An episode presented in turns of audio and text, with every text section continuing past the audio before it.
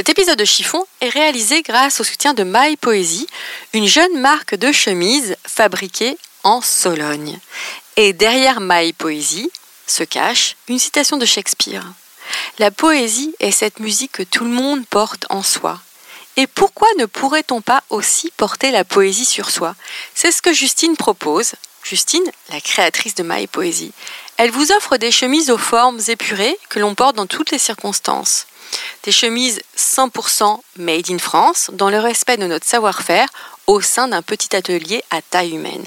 Si vous suivez Chiffon, vous avez écouté Justine qui nous avait parlé de sa marque Les Soloniotes il y a quelques mois. Aujourd'hui, elle est partie vers une nouvelle aventure avec My Poésie.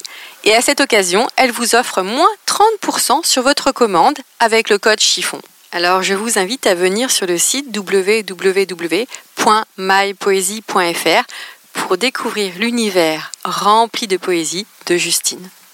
Sa définition d'élégance est très simple. Elle passe par la chemise. Allez, place à notre invité du jour. Êtes-vous plutôt jupe ou pantalon? Robe ou smoking? Mini-jupe ou jupe midi? Talon ou basket? Et vous, messieurs, plutôt costume trois pièces ou t-shirt et jean Les fringues ne sont pas votre affaire ou êtes-vous une fashion victime? Êtes-vous plutôt fast fashion, luxe ou totalement éco-responsable? Mais d'abord, qu'est-ce qu'être une fashion victime? Et qu'est-ce que l'élégance? Alors vous, Gabriel, qu'en pensez-vous? Une définition de l'élégance. Mon Dieu, c'est difficile. Vous posez des questions bien difficiles. Parce que c'est que l'élégance Beaucoup de choses, vous savez. Ça comporte beaucoup de choses. Enfin, je ne peux vous dire que ce que je répète sans arrêt, qui pour moi est un fait, mais que peut-être tout le monde ne comprend pas, je trouve que les femmes sont toujours trop habillées et qu'elles ne sont jamais assez élégantes.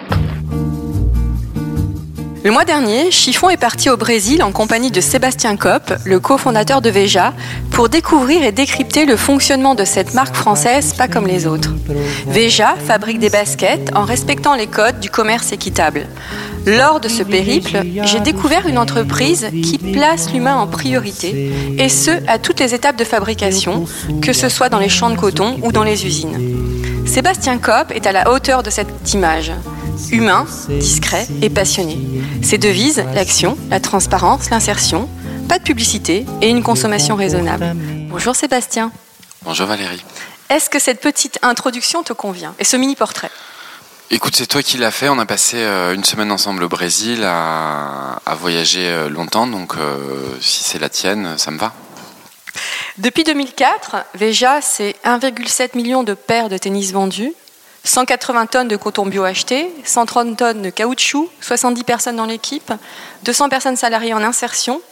Peux-tu nous raconter la naissance de Veja? Parce qu'au départ, c'est une aventure un peu dingue quand même. Oui, au départ, c'est pas une entreprise, c'est pas une marque, c'est euh, deux copains qui se disent. Euh, donc Guilain Ouais, Guilain et moi. Euh, donc mon meilleur ami. On travaille à New York, on, Guylain travaille à New York, moi je travaille à Washington, et on se dit qu'on n'a pas envie de, de suivre euh, euh, une vie un peu corporate, une vie, on, bosse dans les banques d'affaires, euh, on a 23 ans, on a une carrière toute tracée devant nous, et on se dit qu'on veut pas de ça.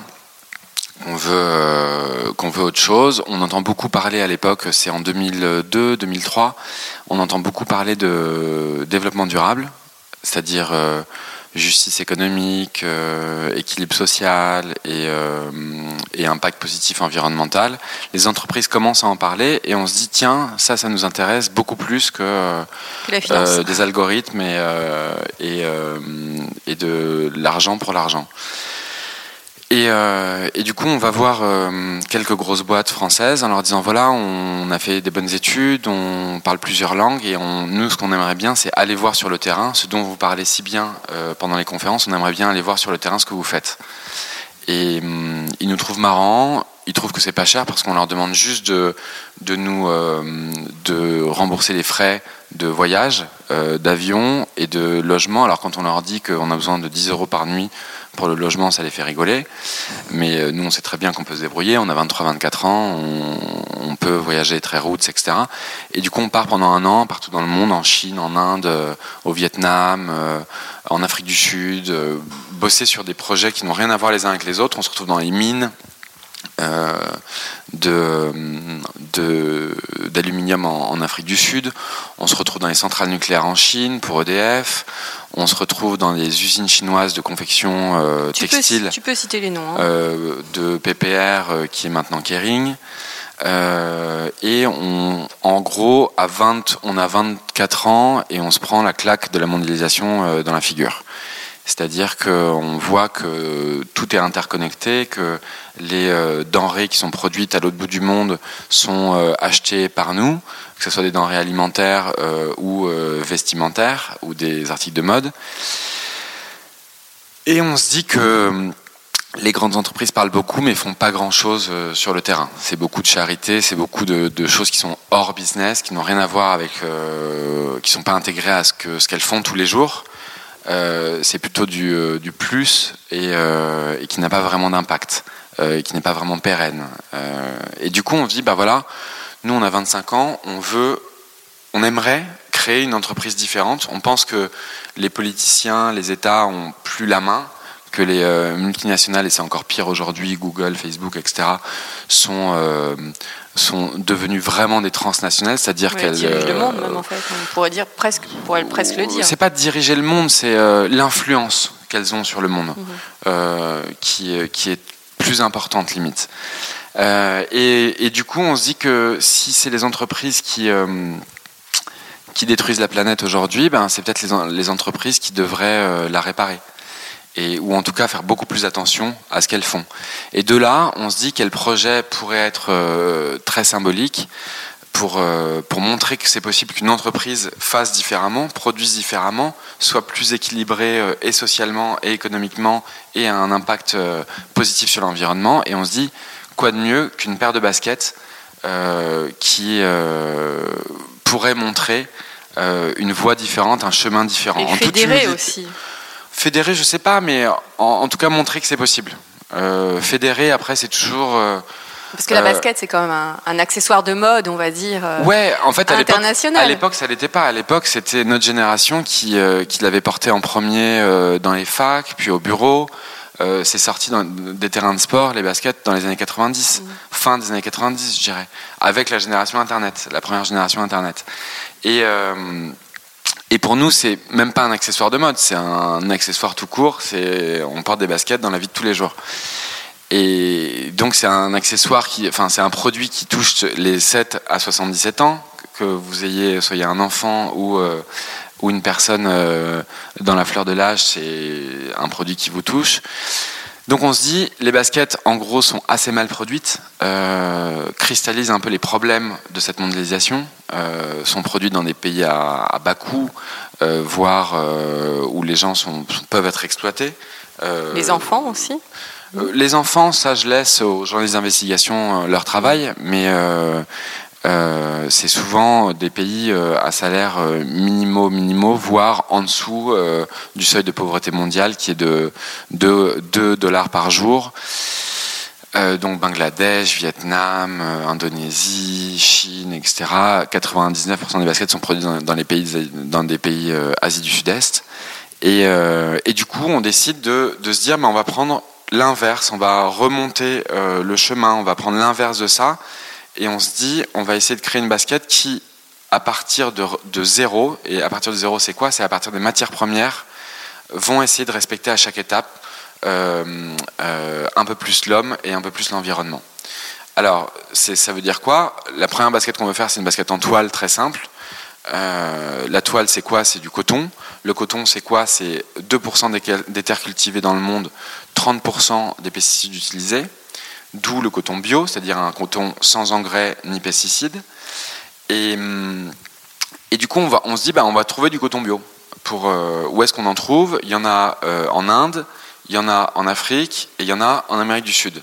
Et on se dit que le Brésil est un, chemin particulier parce que c'est le pays qui rassemble et matières premières, donc coton bio, euh, caoutchouc dont on a besoin pour la semelle, caoutchouc sauvage d'Amazonie, caoutchouc qui pousse sur les EVA qui sont dans la forêt amazonienne, des, EVA natifs de la forêt, c'est pas des plantations, et, euh, et usines c'est-à-dire un pays où les droits des travailleurs sont respectés, où euh, les, travailleurs sont syndicalisés. Surtout dans le sud du Brésil, c'est ce qu'on a vu quand on était à. Alors normalement, c'est le pays entier, mm. mais dans le sud du Brésil, c'est des régions plus riches qui ressemblent beaucoup à l'Europe en termes de développement, en termes de, de PIB par habitant, en termes de, de façon de vivre, de loi du travail, etc. c'est des, je crois que la semaine, c'est une semaine de 39 heures maintenant ou 40 heures. Euh, dans le sud du Brésil, donc proche quand même de, ce qu'on connaît ici, euh, comparé aux 70 heures, 80 heures chinoises, ça n'a rien à voir. Euh, et du coup, on se, dit, on se dit que, en plus, c'est un pays qu'on adore. Oui, que vous connaissiez bien aussi. Qu'on connaissait un peu, pas, pas très bien, mais un peu, et qu'on adore. C'est un pays comme les États-Unis qui, à partir du moment où on parle la langue, où on parle le portugais, ben, on devient brésilien. Comme quand on parle bien anglais, on peut devenir américain facilement.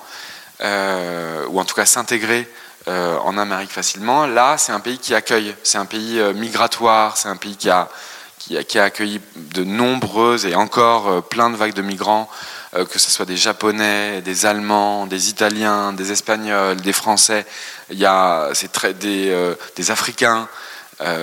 L'histoire du Brésil, elle commence en 1500 et ça, ça c'est super divers comme peuple. Euh, et, du coup, on se dit, ben, pourquoi pas tenter le Brésil? C'est un pays qui, euh, a quand même euh, plusieurs alignements de planètes pour nous. Donc on essaie d'aller monter cette nouvelle marque de basket, cette nouvelle façon de produire des baskets au Brésil. Et ça, c'est en 2004. On commence déjà en mars 2004 et on lance la première basket en mars 2005. donc en un an, on a monté les filières, c'est-à-dire qu'on a rebroussé chemin, on a remonté le chemin des matières premières, on a déconstruit les baskets, remonté le chemin des matières premières, trouvé une coopérative extraordinaire de, producteurs de coton bio euh, qu'on a vu ensemble. Euh, on a trouvé des seringueiros dans la forêt amazonienne qui nous vendent le caoutchouc à un prix différencié. Euh, et c'est du caoutchouc sauvage, donc une matière première ultra écologique, puisque c'est une matière première issue de la forêt. Mhm. Euh, et, qui permet de valoriser la forêt sans la détruire, euh, qui permet de valoriser la forêt pour la laisser en pied. Projet complètement utopique à la base. Hein. À la base vous n'étiez que deux en plus. On n'est que deux et on connaît rien au basket et on connaît rien au coton bio et on connaît rien à la forêt, mais on a cette curiosité, cette envie euh, de passer du temps sur le terrain pour apprendre. Et je pense que c'est ça qui est déterminant dans Veja, c'est prendre le temps euh, ne pas se dire euh, une paire de baskets c'est un produit fabriqué à l'autre bout du monde et moi j'envoie des dessins et peu importe comment c'est fabriqué. Euh, Veja c'est le contraire. C'est on apprend en étant sur le terrain, on apprend en vivant dans une usine de basket pendant deux ans quasiment, on apprend en étant dans les champs de coton bio avec les producteurs, en partageant leurs soupers, en partageant leurs problèmes, leurs bonheurs. Ça j'ai pu le voir, hein, tu étais très respecté aussi, tu es très respecté là-bas. C'est pas une histoire d'être très respecté, c'est que. Il y a une vraie. Euh, ouais, il y a un échange. Il y a un échange, ça c'est vrai que je peux, je peux confirmer. Il y a un échange, il y a un. Ça fait longtemps qu'on se connaît, ça fait 13 euh, ans, 14 ans qu'on se connaît. 13 euh, ans, 14 ans qu'on bosse ensemble. Donc, il y a une confiance qui s'est installée aussi. Des, des, super nouvelles on en a eu, on a des, succès, je dirais même avec euh, avec les producteurs, on en a eu des énormes échecs, des énormes problèmes de euh, coton qui brûle, enfin stock de coton qui brûle, on en a eu ensemble, et on a vu chacun comment on a traversé les problèmes et comment on a comment on les a résolus toujours ensemble, euh, toujours en écoutant l'autre, en prenant du temps, etc. Et, et surtout, ça a encore pris, je dirais, un une dimension supplémentaire à partir du moment où Val, Val Denira, que tu as rencontré, a rejoint le projet Veja, donc c'était il y a 10 ans. Que tu, euh, tu, la surnommes la guerrière du coton bio. Oui, parce que si nous, on passe du temps sur le terrain, euh, quand on passe euh, un mois par an au début de Veja dans les champs de coton bio, ça nous paraît beaucoup. on se dit qu'on connaît bien. Val, c'est sa vie. Elle passe son temps avec les producteurs de coton à résoudre euh, les problèmes. C'est de l'agriculture familiale, c'est-à-dire qu'il n'y a pas d'engrais, pas de pesticides, très peu de machines. Euh, c'est vraiment de l'agroécologie au sens noble du terme. Et, Val, elle est là, c'est donc, euh, je dirais, la salariée de Veja dans les champs. et dans les champs de coton qui donne son appui technique euh, aux producteurs de coton bio, euh, les aide à résoudre les problèmes et organise euh, les collectes, parce qu'après on fait filer le coton, tisser le coton. Donc c'est la Madame Coton Bio de Véja, mais elle passe son temps avec eux. et, et, elle a eu un témoignage avec nous quand on était ensemble assez très émouvant, dans le sens où c'était la fin de son témoignage et elle nous disait euh, mon père, euh, qui l'a fait vachement souffrir par ailleurs, mon père était euh, agriculteur et à chaque fois que je suis avec un, producteur de coton bio, mais ils produisent d'autres choses, on, l'a vu, ils produisent plein d'autres cultures. À chaque fois que je suis avec l'un d'entre eux, j'ai l'impression d'être avec mon père et d'aider mon père qui n'était pas euh, euh, lettré. Oui, qui, ne voulait même pas qu'elle fasse d'études. c'est ce qu'elle nous a expliqué. Bon, c'est une autre époque euh, et, et c'était dans les champs, il était analphabète, etc., etc. Mais c'était très beau de dire, c'est comme si j'aidais mon père, mm. c'est comme si j'avais pu aider mon père à l'époque à, à, rendre les choses meilleures. Et ça, c'était, ça paraît peut-être un peu cucu, mais c'était émouvant pour, euh, pour nous. Elle est très très émouvante, cette femme, qu'on peut entendre dans l'interview après toi. Alors, euh, souvent on dit déjà, euh, oui, mais pourquoi le Brésil et pas la France? Mais Parce que, on, déjà, nous, avec Guilain, on est. c'est une marque française, c'est ce qu'on. Non, c'est pas une marque française. On, on, se voit, même nous, on se voit pas comme français uniquement. Si on nous demandait, on se verrait beaucoup plus comme, comme européen ou comme. Euh, on voit le monde euh, finalement euh, de façon assez unie, assez. bien sûr, on a grandi en France, bien sûr, on, a des racines ici, mais mais oui, le Brésil, c'est notre pays d'adoption. Oui, on a adopté sa langue, on a adopté sa culture, sa musique, etc. Et oui, on adore ce pays. Et Veja, on le voit beaucoup plus comme une marque, je dirais, qui déborde des frontières et qui soit pas oui, parce que vous êtes vendu aux États-Unis. Euh, oui, c'est vendu. Euh, on a commencé à vendre partout dans le monde directement, alors à toute petite échelle, mais euh, plus Veja a grandi, plus ça s'est développé. Aujourd'hui, la France, c'est c'est 20% des paires de Veja sont vendus en France. Ça veut dire que c'est 80% à l'étranger. Donc on ne voit pas Veja comme une marque française. On voit, on voit Veja peut-être comme une marque franco-brésilienne, mais on n'aime même pas l'appeler comme ça. Mhm, mhm. Peux-tu nous expliquer en quoi Veja contribue à vraiment améliorer la vie des, agriculteurs euh, bio? Alors, nous, on ne le prend pas comme ça, on n'améliore pas leur vie. Euh, Veja, on le voit vraiment, nous, quand on les rencontre, on n'y connaît rien en coton bio. Et on ne va pas leur donner de leçons.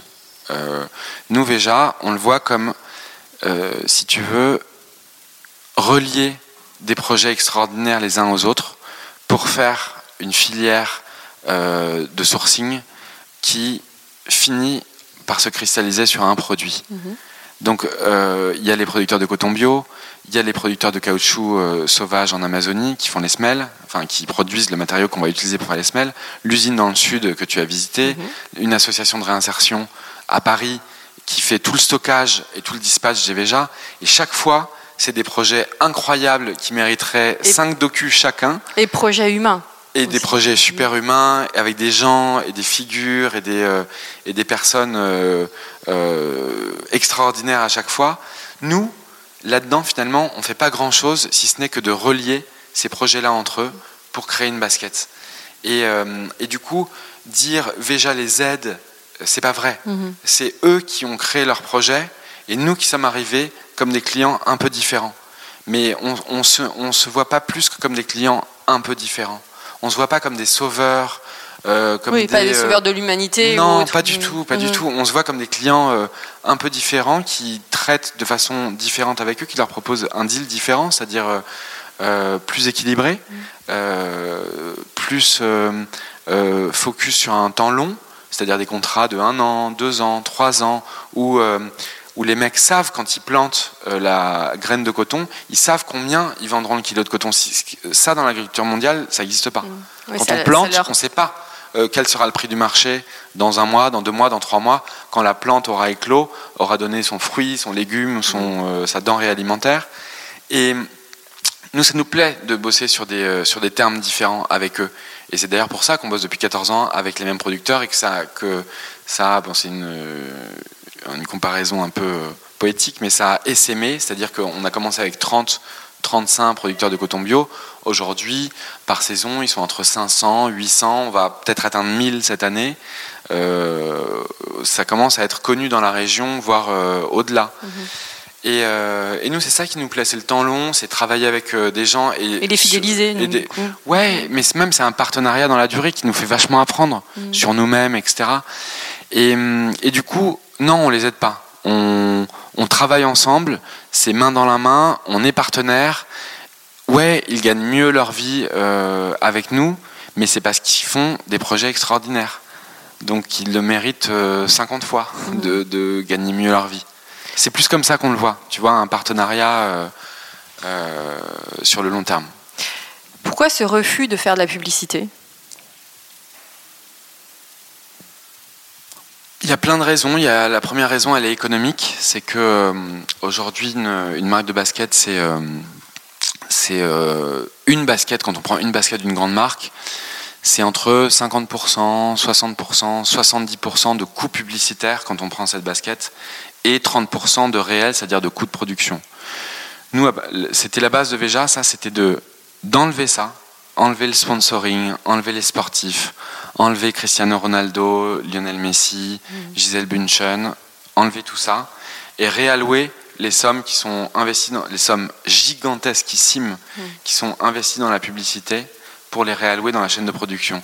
C'est-à-dire qu'on pouvait créer, euh, concevoir, fabriquer une basket qui valait cinq fois plus cher parce qu'elle utilise des matériaux écologiques, parce qu'elle euh, respecte les travailleurs tout au long de la chaîne, parce que euh, euh, on l'a fait différemment aussi. Euh, elle coûte 5 fois plus cher à fabriquer, mais elle sort au même prix en magasin qu'une basket de grande marque.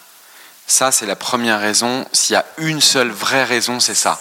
C'est la meilleure des raisons. C'est la meilleure des raisons, mais qui va aussi avec, je dirais, une vision un peu plus large sociétale, qui est que notre société est devenue euh, ultra communicante, mais voire euh, il y a une surabondance, une surabondance pardon, de, communication euh, qui la fragilise aujourd'hui. C'est-à-dire que tout est devenu communication, tout est devenu une folie, une espèce de spirale où je vois plein d'entrepreneurs qui n'ont même pas monté leur projet, ils sont déjà en train d'en faire la publicité partout.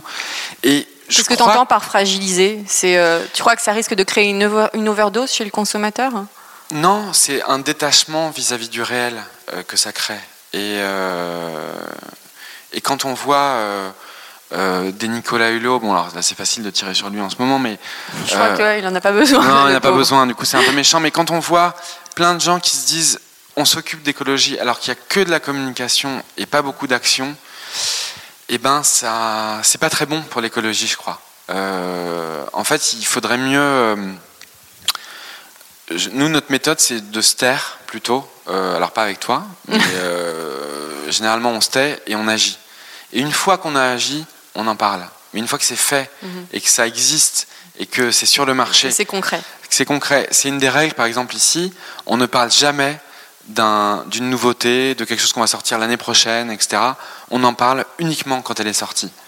Euh, et ça change la façon de voir les choses. Euh, et c'est toujours tentant hein, de, de parler de nouveautés, de parler de trucs qu'on va faire dans 5 ans, dans 3 ans, etc.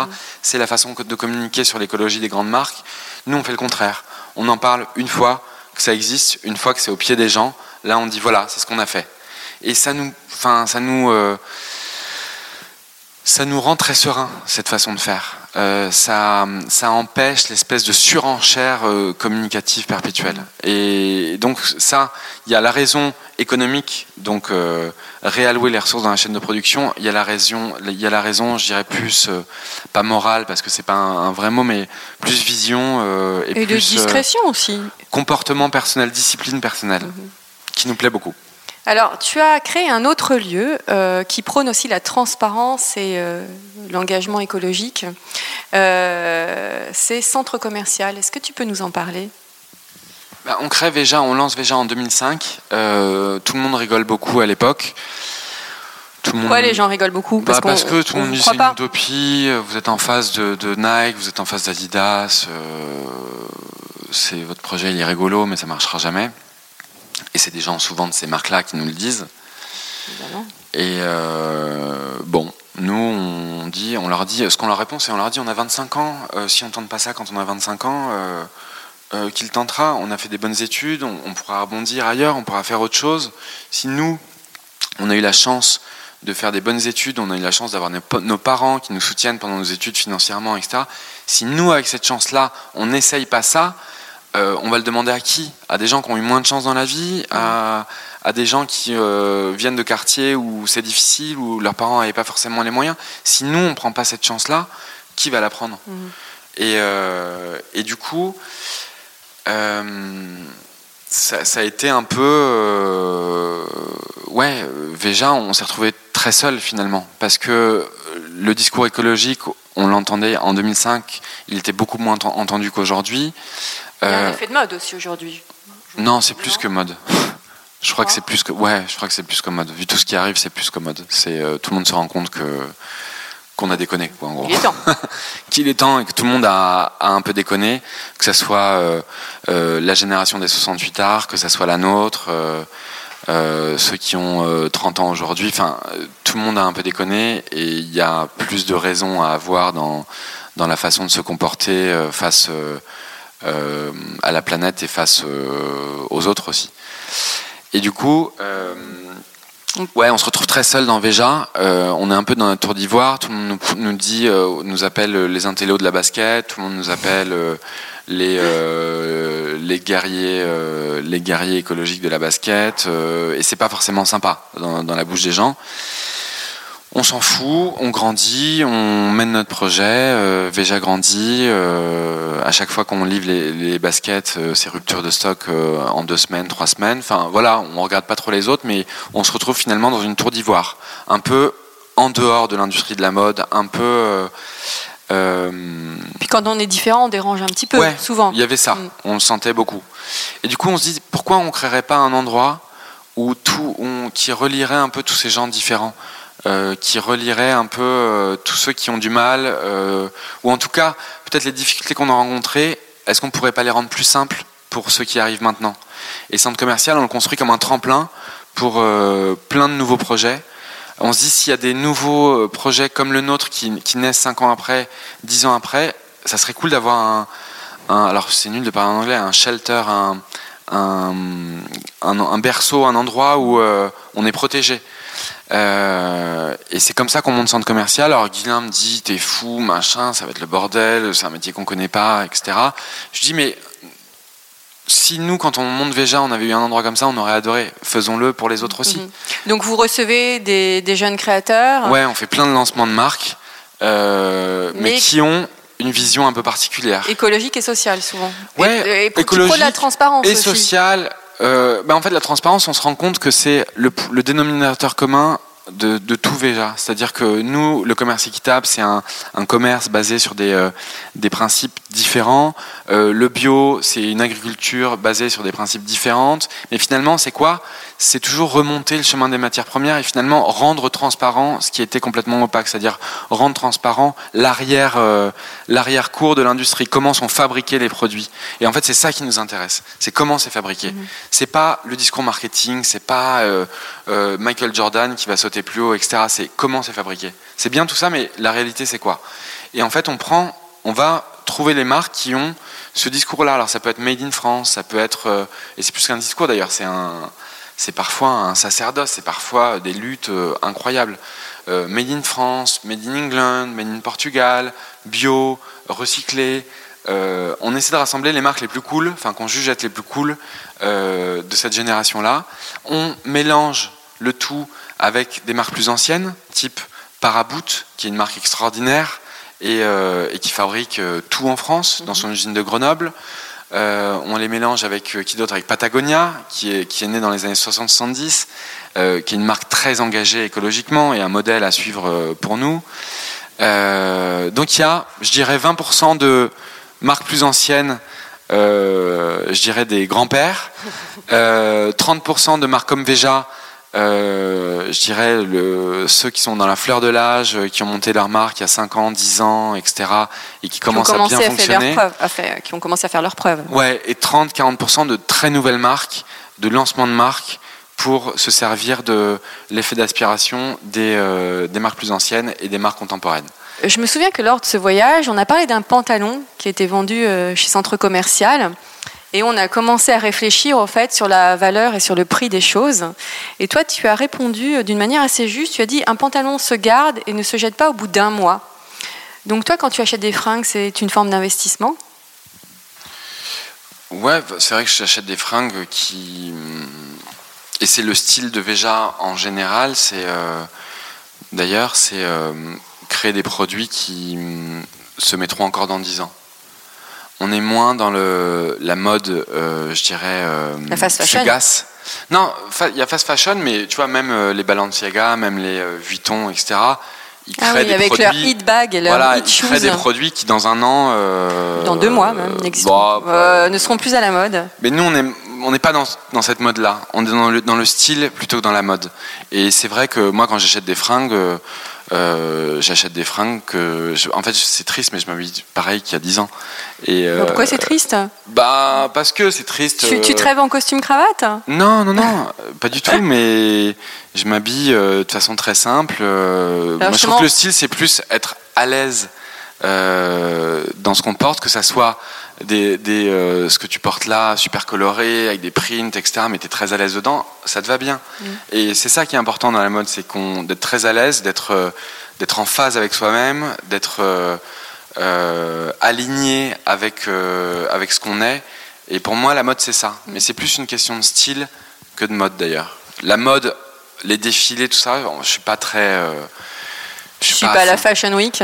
Non, non, euh, ça m'intéresse pas. euh. Alors, bien sûr, il y a des, tr- des choses très belles, euh, mais moi, attendre une heure euh, qui est euh, des jeunes hommes ou des jeunes femmes qui défilent pendant 15 minutes, je suis trop impatient pour, euh, pour attendre et je les regarde. Je peux regarder des défilés sur, sur YouTube rapide, Mm.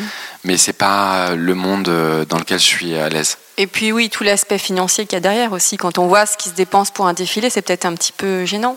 Non. Non, mais ça, c'est pas mon débat. Je connais Mm. trop peu ce monde-là pour, euh, pour le juger. Et, euh, et je veux pas le juger. C'est euh, comme tous les mondes, il y a, il y a plein de révolutions à faire. Mais ouais, je suis plus inspiré par euh, deux mecs qui travaillent dans la rue avec des cases de chantier, etc. Je suis souvent plus inspiré par, euh, par eux que par les défilés euh, des super grandes marques et tout leur marketing et, et leur parfum. Ah, justement. Euh, je suis plus inspiré par la vraie vie, Mm. par peut-être par prendre le métro. Euh, le métro pour moi c'est une inspiration de dingue. C'est-à-dire qu'il y a plein de gens avec des styles différents. voilà. C'est, je crois que c'est c'est plus comme ça que qu'on est inspiré que par des défilés. Est-ce que quand tu étais gamin, les fringues étaient importantes dans ta famille? Est-ce que tu as baigné euh, là-dedans ou pas du tout? Non, pas trop. Non, pas du tout même. C'était une consommation raisonnable euh, Non, je dirais pas ça non plus. C'était euh, normal, sans trop d'importance. Oui, c'était pas un... T'avais pas une maman obsédée par les Non. fringues ou... euh, Euh, ma maman, si elle aime bien les vêtements, mais plus ça va, plus elle aime bien. À l'époque, elle travaillait beaucoup, donc elle n'avait pas, elle avait pas trop le temps de faire du shopping. Et quand tu étais ado, tu, tu étais déjà dans l'engagement?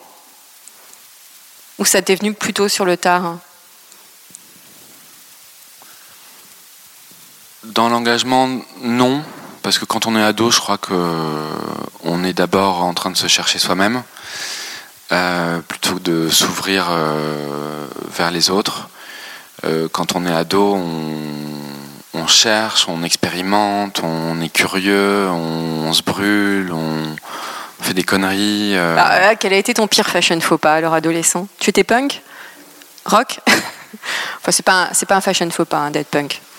Non, j'étais plus euh, mixé, j'étais plus euh, hip-hop mélangé au, au grunge, donc j'étais euh, n'importe quoi. Mais- j'étais pas vachement dans un truc. Ouais. Tu me voyais dans la rue. En fait, je portais beaucoup de baskets déjà. Alors, quelle marque à l'époque? Je portais tout. Je portais Puma, les Puma Clyde. je portais les Stan Smith noirs. je portais. Euh, euh, je portais quoi euh, Nike, pas beaucoup. Si, j'avais, j'aimais bien Nike ACG. C'est la ligne montagne de Nike. euh, je portais pas mal de baskets déjà. Ouais. Alors, tu as quatre garçons. Est-ce Ouais. que tu leur transmets euh, ta philosophie justement euh, de vie, enfin cette philosophie de vie, cette philosophie euh, sur la consommation, sur les vêtements, sur euh, où tu les laisses euh, grandir. euh, Ouais, je crois qu'on on a vachement envie de leur euh, transmettre, mais à partir du moment où transmettre devient imposé, ça marche pas. Donc en fait, c'est toujours plus euh, facile de, de le vivre soi euh, et que eux se questionnent plutôt que d'essayer d'imposer, enfin de transmettre en imposant et en disant voilà, il faut manger ça, il faut s'habiller comme ça, etc. Ça, je pense que c'est le pire qui puisse exister euh, en termes d'éducation. Euh, je suis beaucoup plus pour euh, les laisser expérimenter, les laisser euh, voir plein de choses et décider eux ce qui sera bon pour eux. Alors bien sûr, ça crée des situations cocasses, ça crée des situations euh, euh, qui n'y ait pas de coca à la maison, par exemple, euh, euh, qui n'y ait pas de, de, comme on dit, des softs, enfin des, euh, des soft drinks, euh, ouais, des, mais comment on dit, des sodas, des sodas. euh, ouais. qu'il n'y ait pas de soda à la maison. Alors bien sûr, quand ils voient un coca chez leur grand-mère, etc., où ça devient, C'est la révolution. ouais, mais du coup, tu peux te dire que ça crée l'effet contraire, euh, un effet de désir encore plus fort. Donc il faut, je pense, être humble euh, vis-à-vis de, de ses enfants. Il faut surtout leur montrer euh, que soi-même on est euh, aligné avec ce qu'on pense et, et les laisser. On est, on est que des guides finalement pour eux. On est que des guides, mais ils nous lâchent dès 5 ans, 6 ans. Ils nous lâchent de plus en plus la main pour euh, pour aller à l'école. Donc on peut leur montrer des directions, on peut leur dire ça existe, mais leur imposer ou leur transmettre, euh, je pense que c'est euh, c'est pas une c'est pas comme ça que je l'entends en tout cas. Et toi, tu fais hyper gaffe aussi à ce que tu bouffes. hein? Ouais. Ouais, parce que je sais ce qu'il y a derrière, donc parce que on- la curiosité m'amène à, à me demander ce que c'est un smartphone, à me demander comment c'est fabriqué un smartphone, comment euh, est fabriquée euh, une pizza, euh, comment. Je vais t'offrir un bouquin d'ailleurs sur sur la tomate Ah, un bouquin fascin- fascinant sur la tomate qu'un jeune journaliste a écrit, qui s'appelle Jean-Baptiste Mallet, et qui remonte le chemin de la tomate et du ketchup. Et c'est. J'en ai entendu parler. Mm. tu te dis, c'est euh, fou à quel point un produit aussi couillon, aussi répandu, parce qu'on se dit, ouais, la sauce tomate, il n'y en a pas partout, mais en fait, il y en a partout. Dans les pizzas, dans les pâtes, dans les lasagnes, dans tout ce que tu veux, il y en a partout. C'est le produit le plus consommé au monde. Et personne ne se pose vraiment la question de comment il est fabriqué. Et lui remonte les filières à la manière de Veja. Et c'est dingue. Ça finit avec l'armée chinoise qui cultive les, tomates euh, euh, avec euh, 300 000, 500 000 personnes, travail forcé dans une région en Chine, bourrée de pesticides. Enfin, c'est dingue euh, de se poser ces questions-là. Et c'est vrai que nous, on trouve ça beaucoup plus romantique. La réalité est toujours plus romantique que la fiction, ou que le marketing, ou que l'artifice euh, de campagne de pub, etc. On trouve la réalité beaucoup plus belle et, souvent beaucoup plus tranchée. Euh, Enfin, dans le beau ou dans le mauvais. Et tout ça pour te dire que oui, je fais attention à, ce que j'achète. Euh, et non, on peut pas être tout, tout le temps. Par exemple, je fume des cigarettes et je sais que c'est super nul. Et Ça, c'est aussi pour ta santé, pour tes poumons. non, hein. mais c'est pour tout. C'est pour tout. Pour les mégots, pour euh, tout, c'est super nul. Et, euh, et je vais m'arrêter bientôt, mais j'aurais fumé pendant 10 ans, 12 ans. Et c'est ridicule, mais il faut pas se dire on peut, on peut être tout, on peut tout faire, etc. Rien que de commencer par quelques gestes, quelques petites choses, euh, c'est déjà super. Il faut être surtout aligné avec soi-même et te- pas se forcer. Justement, qu'est-ce que tu fais des fringues que tu ne portes plus Ou ton, épouse, euh, comment vous faites à la maison quand vous ne portez plus euh, Vous les donnez, vous les recyclez euh Moi, je vois que mon armoire, alors que on a, on a deux magasins, on a une marque de basket, je vois que mon armoire diminue d'année en année parce que j'achète de moins en moins et que je supporte pas en fait les armoires pleines de trucs que tu portes pas. Euh, ben, en- avec les enfants, avec les garçons, surtout les grands, hein, les petits ils sont là mais ils sont plus en train de jouer, on fait des braderies. euh, euh, mais c'est vrai que j'adore moi vider, vider, vider, vider, vider. Et en fait, une fois que c'est vide, ben, je consomme beaucoup moins. Euh, beaucoup moins qu'avant. Quelle est ta définition de l'élégance? Bah, Je pense que je l'ai dit plusieurs fois euh, pendant notre, notre conversation. Je pense c'est d'être aligné avec, avec soi-même, de se sentir à l'aise je dirais pas bien dans ses baskets parce que ça serait limite, euh, limite mal perçu. Slogan publicitaire. Ouais, voilà, ça serait limite slogan un peu pourri. Euh, non, c'est être, euh, être bien, être. je pense qu'on peut porter le, le plus moche des vêtements élégamment. Peut-être à notre niveau, l'élégance, c'est se demander, se demander comment les choses sont faites. Euh, c'est une certaine élégance, je crois, que de que d'aller plus loin que la surface, que d'aller plus loin que euh, ce qu'on voit. Mm. Et Veja, d'ailleurs, ça veut dire regarde, mais on, on, le perçoit comme regarde derrière, regarde derrière les produits, regarde ce qui se passe derrière, regarde le monde euh, que hum, toute notre folie de consommation crée. Et ça, c'est une élégance que j'aimerais de plus en plus voir apparaître. Un peu un truc japonais. Les Japonais, ils sont beaucoup comme ça, de se demander comment sont fabriqués. Ça vient de l'artisanat, mais ça vient, c'est une culture un peu holistique qu'ils ont. Et, et, je crois que, mais j'en suis sûr que notre société va vers ça, parce que c'est logique.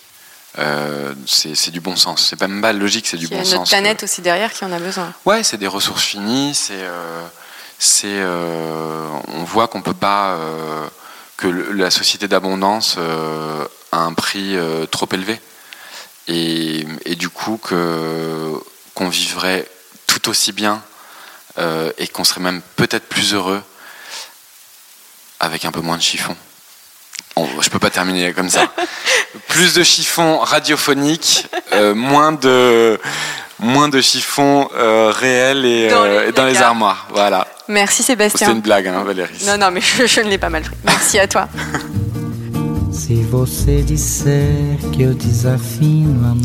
Alors nous sommes avec Val.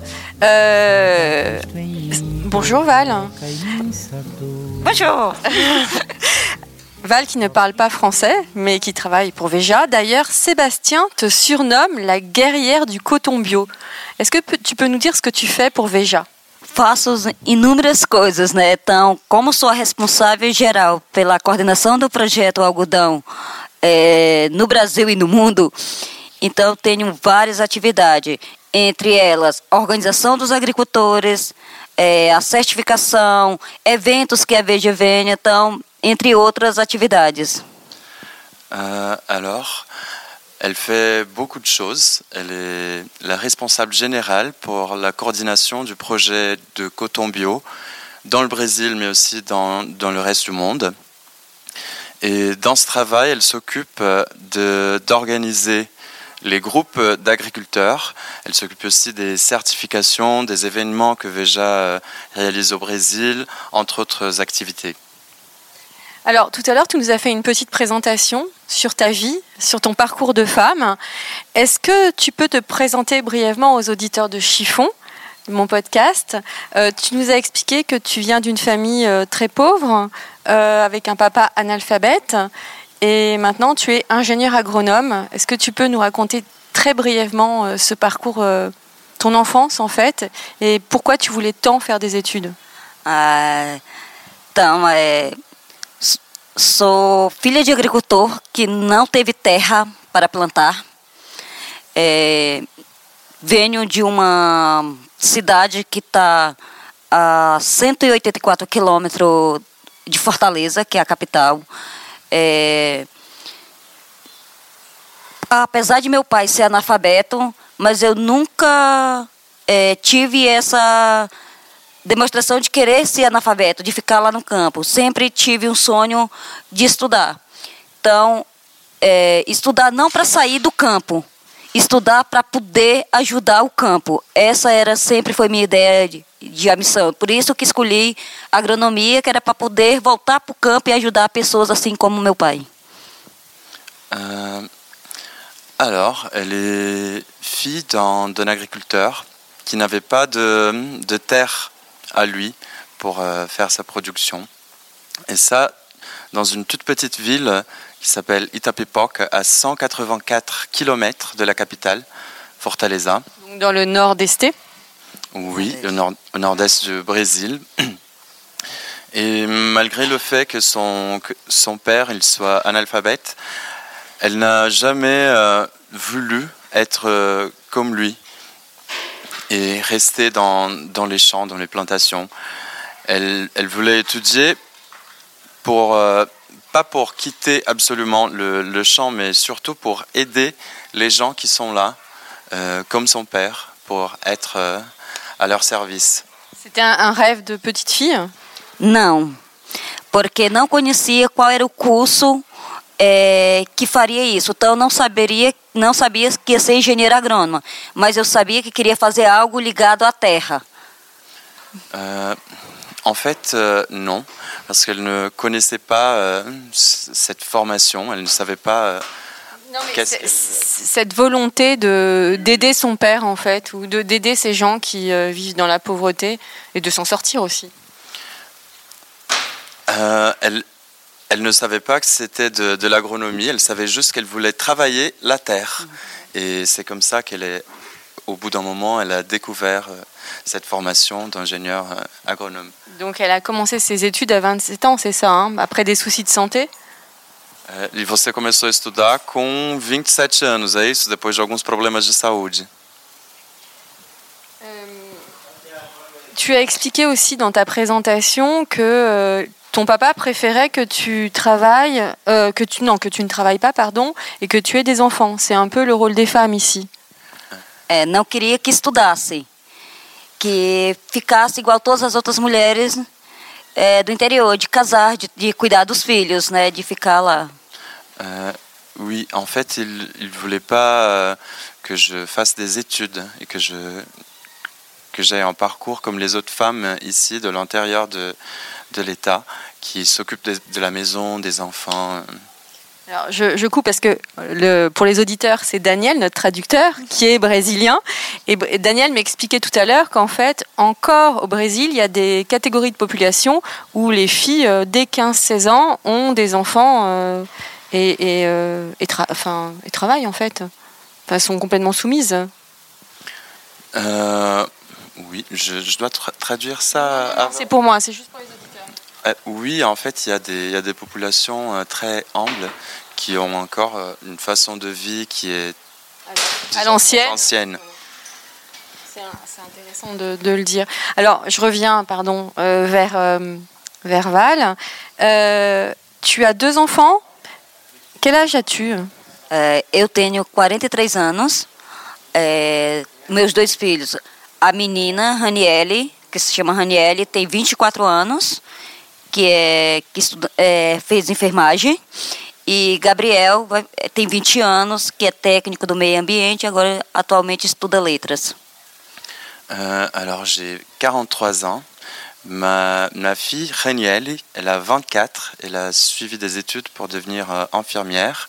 Et aussi, Gabriel, le, le plus petit, il a 20 ans. Il a fait euh, des études techniques pour devenir euh, technicien de l'environnement. Et à présent, il suit euh, une formation en lettres. Donc, est-ce que tu as poussé tes enfants à faire des études? É, creio que indiretamente eu incentivei, porque quando eles iam à escola, os professores falavam: siga o exemplo da sua mãe. Je pense que qu'indirectement, oui. Parce que quand, euh, quand ils allaient à l'école, il y avait ces profs qui disaient euh, Suivez euh, l'exemple de, de votre mère. C'est le plus beau compliment qu'on puisse faire à une maman. É o, o melhor, o melhor e mais bonito elogio que uma mãe pode receber. J'ai été très impressionnée par votre euh, parcours. Et euh, vous nous avez, je vous ai demandé tout à l'heure lors de la conférence euh, quel était votre rêve. Et en fait, vous m'avez dit que votre rêve, c'est de partir refaire, des, enfin poursuivre vos études en Espagne. É, meu desejo de voltar à Espanha para estudar, quando eu estive em Salamanca, em 2016, então comecei a ver lá as universidades que tinham possibilidade de estudo de na minha área, especialização na minha área. Então vi que eles têm projetos muito legais para estudar. Então meu desejo é ir realmente a Valência ou a Salamanca. Euh, oui, euh, en fait, j'ai le désir de revenir en Espagne, où j'ai été à Salamanca en 2016. Et à ce moment-là, j'ai eu l'opportunité de connaître les universités, voir les possibilités de, de, spécialisation dans mon domaine d'actuation. Et voilà, je rêve de partir soit en Salamanca, soit à Valencia. Est-ce que l'émancipation des femmes au Brésil passe aussi par les études? Si. Oui. Je peux traduire. Et euh, une dernière question. Est-ce que euh, elle s'inquiète pour euh, l'avenir de son pays au niveau politique? Parce qu'il y a beaucoup de corruption, il y a beaucoup de...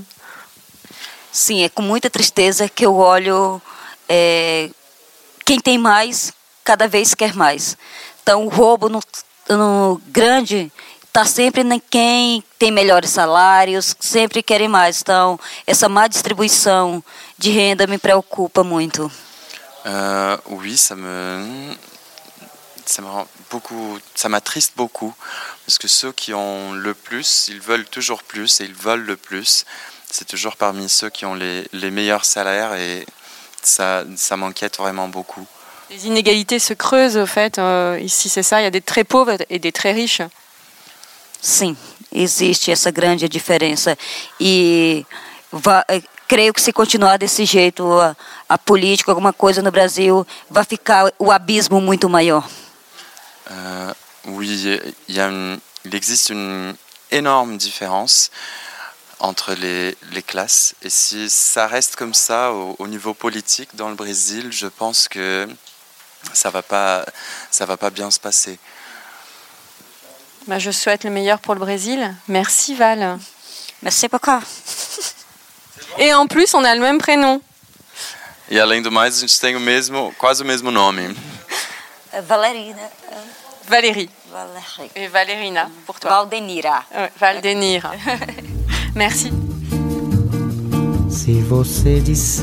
Et voilà, encore un nouvel épisode de Chiffon qui s'achève. Je vous retrouve très bientôt pour un nouvel épisode avec un homme ou une femme. Je ne peux vous en dire plus, je laisse monter le suspense. À très bientôt. En attendant, portez-vous bien. Eu possuo apenas o que Deus me deu.